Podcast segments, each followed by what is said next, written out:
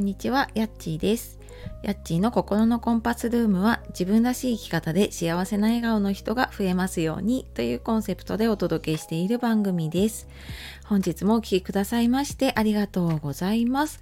えー、週の後半に入ってきましたね、えー、いかがお過ごしでしょうか？えー、初めにお知らせで、えー、10月から公式 LINE の方を始めています。で、そちらの方では、えー、自分らしい幸せをな生き方をね叶えたいっていう方だったりあとまあぶれないね自分の軸で何かに一歩踏み出したいなっていう方に向けて、えー、限定の音声配信だったりコラムとかをお届けしたりしておりますあとあのメッセージも直接やり取りができるので、えー、何かちょっと相談したいこととかある方もね是非説明欄のリンクの方から見てみてください。で、えー、今日はですね時間管理はスケジュール管理だけじゃないよっていう話をしていきたいと思います。えー、これを聞いているあなたはね時間の使い方とか時間を見直すって言った時に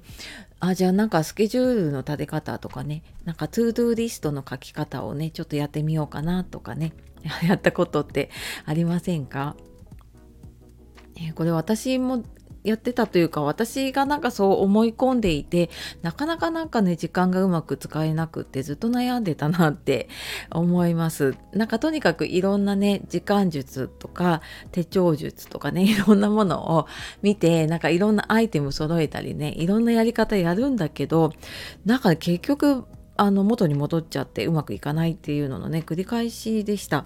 これやっぱりなんかね自己流でやってるっていうのがね、うん、なかなかそこから抜け出せないなって思っていますでなんでねこの時間がうまく使えなかったのかなっていうのを考えた時にやっぱり一番今と違うのがやりたいことの優先順位が決まっていなかったっていうのがねすごく大きいなっていうふうに今感じています。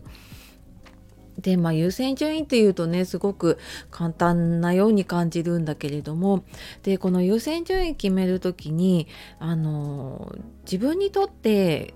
大事かどうかっていうので優先順位を決めるっていうのがすっごく大事ですね。でやっぱりどうしても仕事してたりとかねあの家族のこと家のこと子供のこといろんなことあったりとかするとついつい周りが優先になったりとかねで、まあ、子育てなんかね待ったなしだったり仕事も結構緊急な用事が入ったりとかするのでどうしてもそっちに時間が取られちゃうっていうのがあると思うんですね。でもその中でやっぱりあの自分にとって大事な用事があってその自分にとって大事なことができるってあのやっぱりすごく自分を大事にすることにつながるしでそれができていると自分が満たされる感覚あなんか自分でなんかああよかったな今日もっていう感覚をすごく味わえるようになりますね。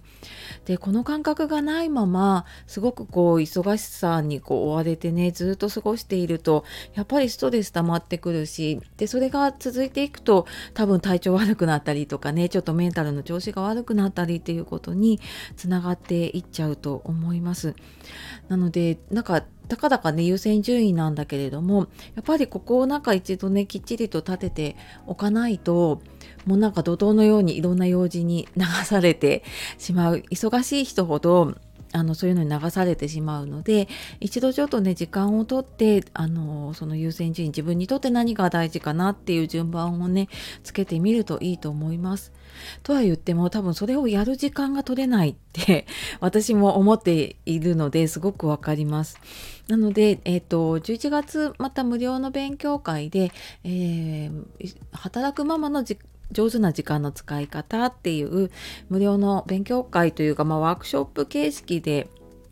実際にちょっと頭で考えて手を動かしてっていうので、えー、今回この優先順位を決めるっていうのを結構中心にやワークをやっていくのでもうあの時間ねこの日にこの時間にやるって決まってた方ができる方はあのこういう勉強会とかを利用してみるといいと思います。であとどのやり方がいいのかわからないなっていう方あの自分に合うやり方見つけた方がいいと思うのであの一度ねこの勉強会でやってみてやっぱり違うやり方がいいなっていう時にはね別のやり方取り入れてみたらいいと思うのであの是非ね一度ちょっと時間をとってやってみるとこれからちょうど忙しい時期になってくるので、まあ、私もちょっとねちょうどあのもう一度